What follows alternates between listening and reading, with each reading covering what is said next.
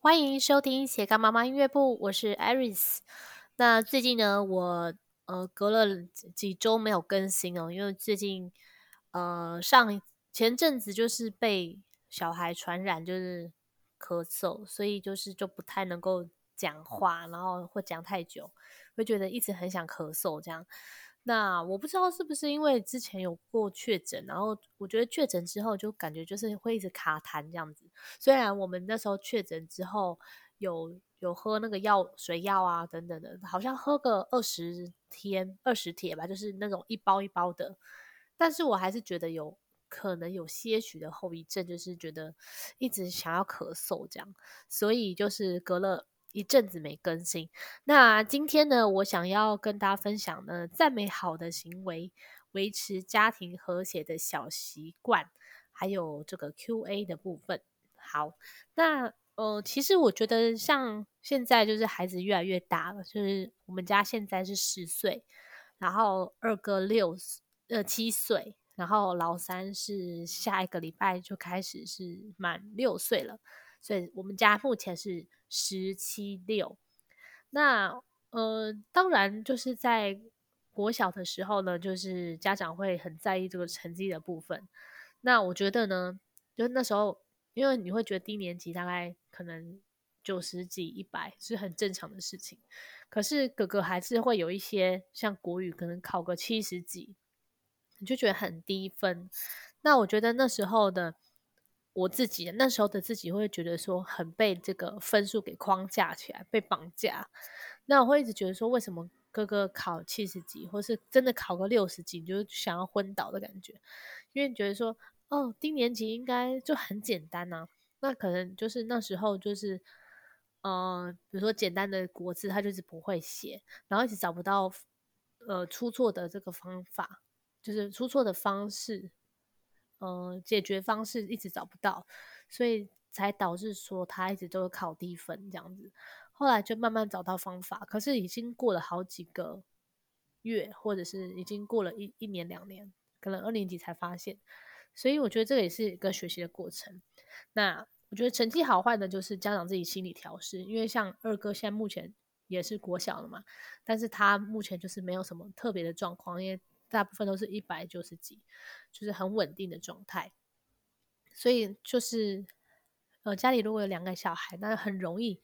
家长就开始比较了，就是说，为什么弟弟考得比较好，你考得比较不好？然后，嗯、可能哥哥一开始就会有压力，或者是说，因为妈妈会这样子，所以他会去偷改分数，或者是，嗯、会觉得很讨厌弟弟，或者是说，如果妈妈在讲弟弟的时候，哥哥就觉得说被否定，或是被比较。那种感觉也是一种否定的感觉，所以我就通常都是，嗯，不要不要那个讲分数的事情，就是看如果他考了七十几，那我会去嗯夸赞他有七十几分的部分，那差的二十几分呢，我们就来看看他到底是哪里错了这样子，所以就是称赞好的地方，然后我们在询问这个考试内容的时候呢，我是会。不会直接问骂他，就是说为什么这个考不好？什么什么？我我们会直接是针对这个考卷内容，而不是孩子本身去批判。那就是说啊，这个考卷怎么回事啊？那是啊，这个怎么出成这样啊？是错在哪里？啊，这个考卷怎么样？就是把这个焦点 focus 在这个这张考卷上面，而不是孩子本身的表现。那他这样的话，觉得说比较会有一个觉得说是。妈妈在针对这个考卷考试本身，而不是孩子本身的这个贬贬低他的那种感觉。那再来就是讲到这个称赞称好的部分，然后还有询问考试内容，就来讲，就是不要用贬低孩子或是打击自信心的方式来要求孩子进步。然后就是说，嗯，很多家长就是会。说你这是怎么考成这样啊？然后你会不会写？你很很笨啊，还是什么其他的？然后为了要让他进步而去故意讲这一些话来贬或贬低的话来打击孩子自信心。我觉得这这一个方法是最最不好的，因为呃，我觉得我我自己也有用过这个这样的方法，可是我觉得哥哥非常反弹，他就会说：“妈妈，你不要讲这一种话。”他觉得说我讲这种话，让他觉得很没自信。那后来我就从来就是没有再讲了，就是会针对考试内容而去讲，而不是去批判孩子本身，然后也不要用那种打击、贬低的话语去打击他，那而是用玩笑的方式去讲。例如说，哥哥可能这次数学考七十几，那我就会说，哦，今天考试表现怎么样啊？会不会写？然后他就说，妈妈，我考了七十几分。然后他现在也不会害怕说跟我讲分数。他说他们班上很多人会害怕，就是怕回家的时候妈妈会问分数，然后会被打，还是说会被爸爸骂，或是家长会用 可能羞辱的方式去。去责责骂孩子，那他其实就是妈妈，他就觉得说，我上次有比这次进步啊，就这次有比上一次进步，他觉得说他有进步了，你都没有看见，所以之前他也有问我说，妈妈，我上次考六十几，然后这次考了七十几，快八十，那你都在讲我我没有进步，可是我上次明明就有比，这次明明就比上次还要进步啦，就是他会觉得说我没有看到他。就是进步的那一个部分，所以我就现在就是不不用这些话去贬低他，而是用呃鼓励的方式，然后还有可能比较玩笑的方式去去看待他分数这件事情，然后还有他是不是真正的有呃学学问，而不是我是考试的时候，我是因为为了考试而去读书，而是因为我们是为了要增加自己的知识而去读书的，所以。分数对我们来说不是那么的重要。那我们如果因为这个考试，然后而得到了一些呃知识呢，反而是我们想要得到的部分。这样，那再来就是呃第三个的话是呃盯功课的小技巧。那我觉得就是有时候会家长就会讲想要孩子动作快一点，就快点快点啊！那你现在要做什么做什么？然后就觉得妈妈好像一直在叨叨念这样子。我觉得第一个。我觉得最难最难做到就是不要催促，然后先跟孩子讲好说，我们现在呢，就今天要完成五件事情，然后是在比如说我们中午回家了，那我们在五点以前要完成五件事情，那完成五件事情之后呢，你就可以享有你的自由时间。那在这个五点以前的话，你先先自己分配好，比如说你现在要先写功课。写完功课要先做，比如说 Duolingo 还是做其他阅读的事情，就自己去分配。然后他会有一个计划表，那那个计划表最近他用一个大哥用一个很像是嗯小白板，那白板的话就可以用一种笔写，写一写之后他就可以直接按一个按键，他就可以全部消失了。所以他就现在又用那个按键，就是我今天要写什么，我今天要做什么事情，然后先写五项下来。然后五项先写下来之后呢，然后就做完就去打勾。然后那哪一些没做完，我们就会去分析说，为什么五件事情我这一件事情没有做完，是因为什么事情耽误了或什么。所以我觉得在规划这个计呃计划的部分呢，真的要花非常多的时间去去做调整。那因为每一个人做计划的这个执行力，彻底的执行力，呃，都需要一步一步的去。呃，完呃，就是一步一步的去完成，也不可能在，而且在调整修炼的当中，所以不可能说你教了孩子呃计划表，然后他可以在一个礼拜之内就完全学会了，他可能需要好几年或是好几个月，有有些人比较快，可能几个月，但是我们从一年级开始教教教教到他现在已经快四，已经四年级快五年级了，他才能够慢慢的就是放手，慢慢自己去去做自己想做的事情，而且。按照他的规划去做，那还需要很多调整的地方，所以在呃建议是在国中以前，然后可以学会呃自己排时间，然后自己知道自己该做的事情，那妈妈会比较轻松一点。然后像是最近呢，我们家老三呢，就是越来越喜欢做家事，因为我觉得他是很喜欢被称赞的孩子，所以被称赞的孩子他。嗯、呃，他有一次就是说，妈妈，我自己洗碗看看。然后虽然他就是我之前举过很多次例子嘛，就是写乱七八糟的。那但是在这个洗过碗之后，我还是会大力夸奖他说：“哇，弟弟洗的真棒啊！”什么？那其实还有一些有一堆一大堆泡泡，我就是在之前这之后的时候，我再自己去慢慢洗。那我觉得对待孩子的这这个部分，也跟对待先生也是一样，因为我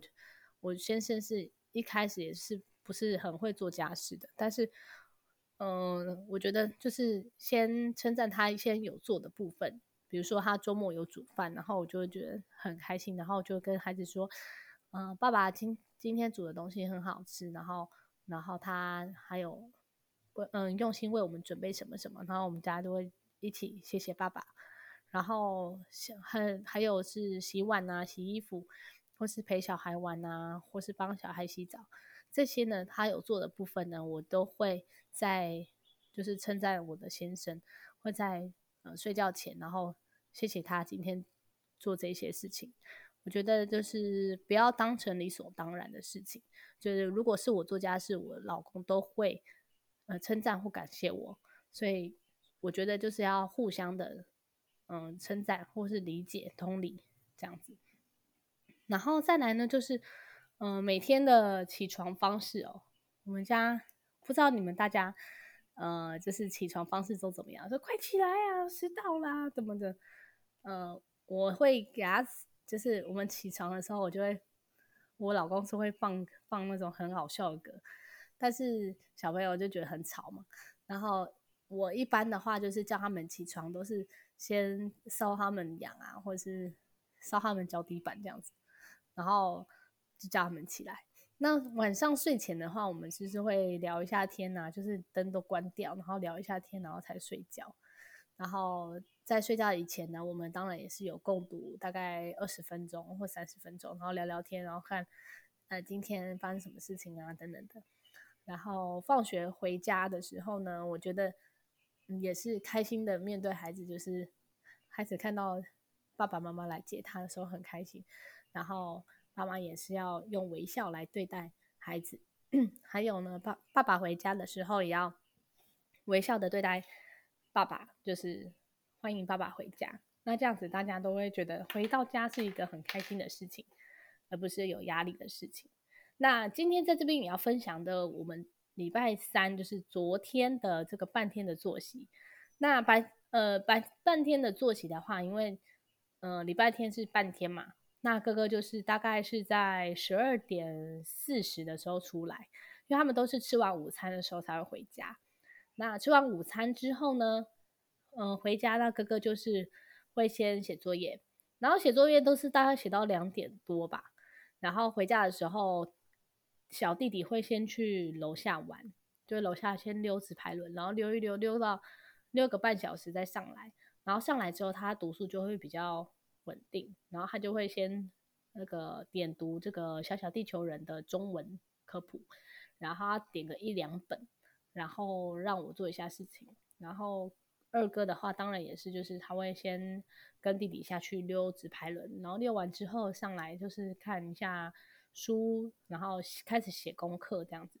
那他因为他写国语很慢，然后写一写，然后边听音档。最近是没有听音档，那是今天的话，我的朋友他有介绍了音档给我。那我到时候我待会就跟跟大家，呃，来分享一下这个音档是什么。然后呢，他们就一边，呃，所以我最近二哥没有听音档的时候，我就让他听那个德文的这个。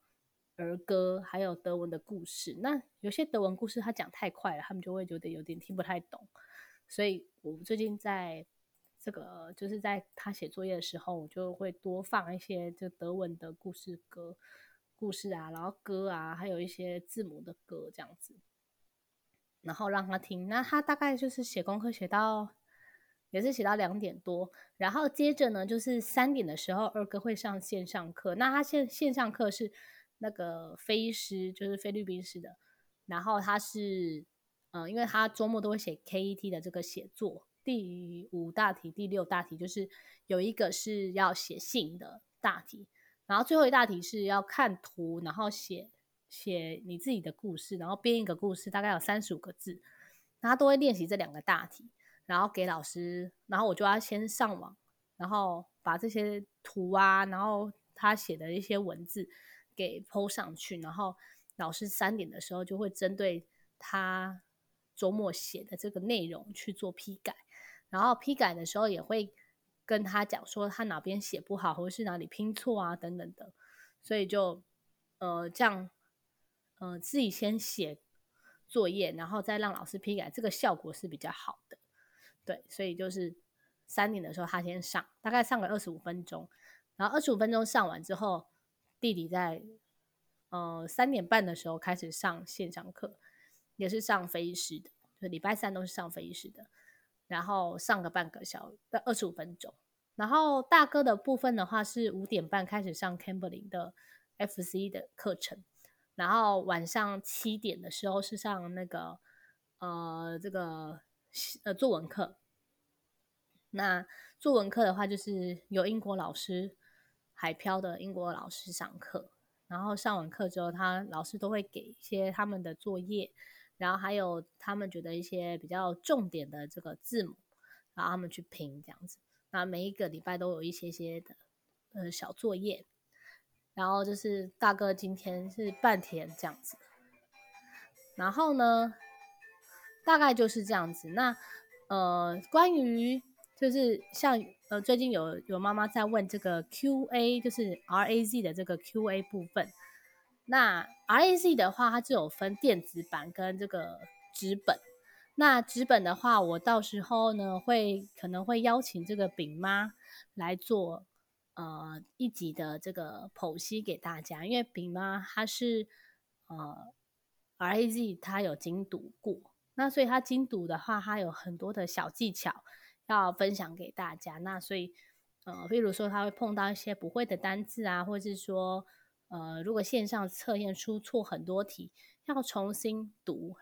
的话，该怎么办？这样子，那要怎么读啊？这是都是一个小技巧。呃，值得一提的是，最近我在那个 Facebook 跟社群都有分享。呃，我们家弟弟呢。呃，使用这个 Master Reader，那 Master Reader 是一个拼字的系统。那它是美国买，那时候是美国买回来的。它是一个 DVD 加上书籍，还有对应的一些小文章，然后去它有四个阶段。然后四个阶段里面，你念完，比如说你念完一阶的时候呢，它就会对应的这个，比如说你念第一阶，它就有对应的第一阶的小文章让你念。可能正面反面都有，然后你先做完这个 DVD 的切音节的，还有练习念字拼字，就是说你你的那个 spelling 做完之后呢，你接下来就会 master 的话，它就是属于比较难一点的这个拆字的游游戏，然后拆字的技巧，然后拆字完之后，然后要怎么拼出来，然后。拼完之后呢，你就有对应的文章要去念，然后这些文章都是有融合在你刚刚所做的练习里面。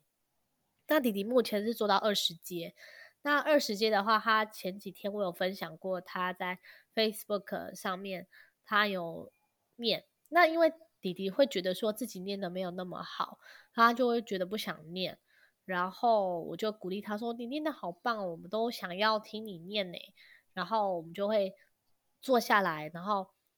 呃，开开心心的坐下来，然后很认真的请他在我们面前，然后分享，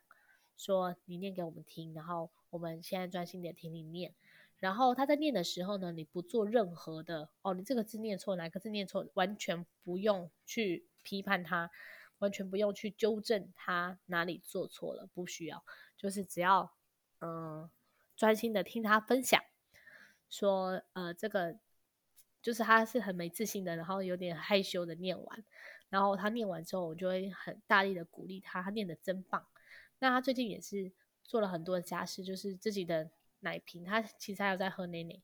他晚上跟早上都会喝，所以早上的时候他就会，呃，喝完之后，然后就叫我请他帮他把那个奶瓶盖转开，转开之后，然后他就要自己，他就说他自己洗。然后洗完之后，他也是洗的没有很干净。然后我就会说：“哇，弟弟真棒啊，自己还会洗碗。”然后，然后让妈妈就是比较休悠闲一点。然后就就真心的谢谢他。然后他就连续好几天就会一直做同一件事情。所以，如果你想要孩子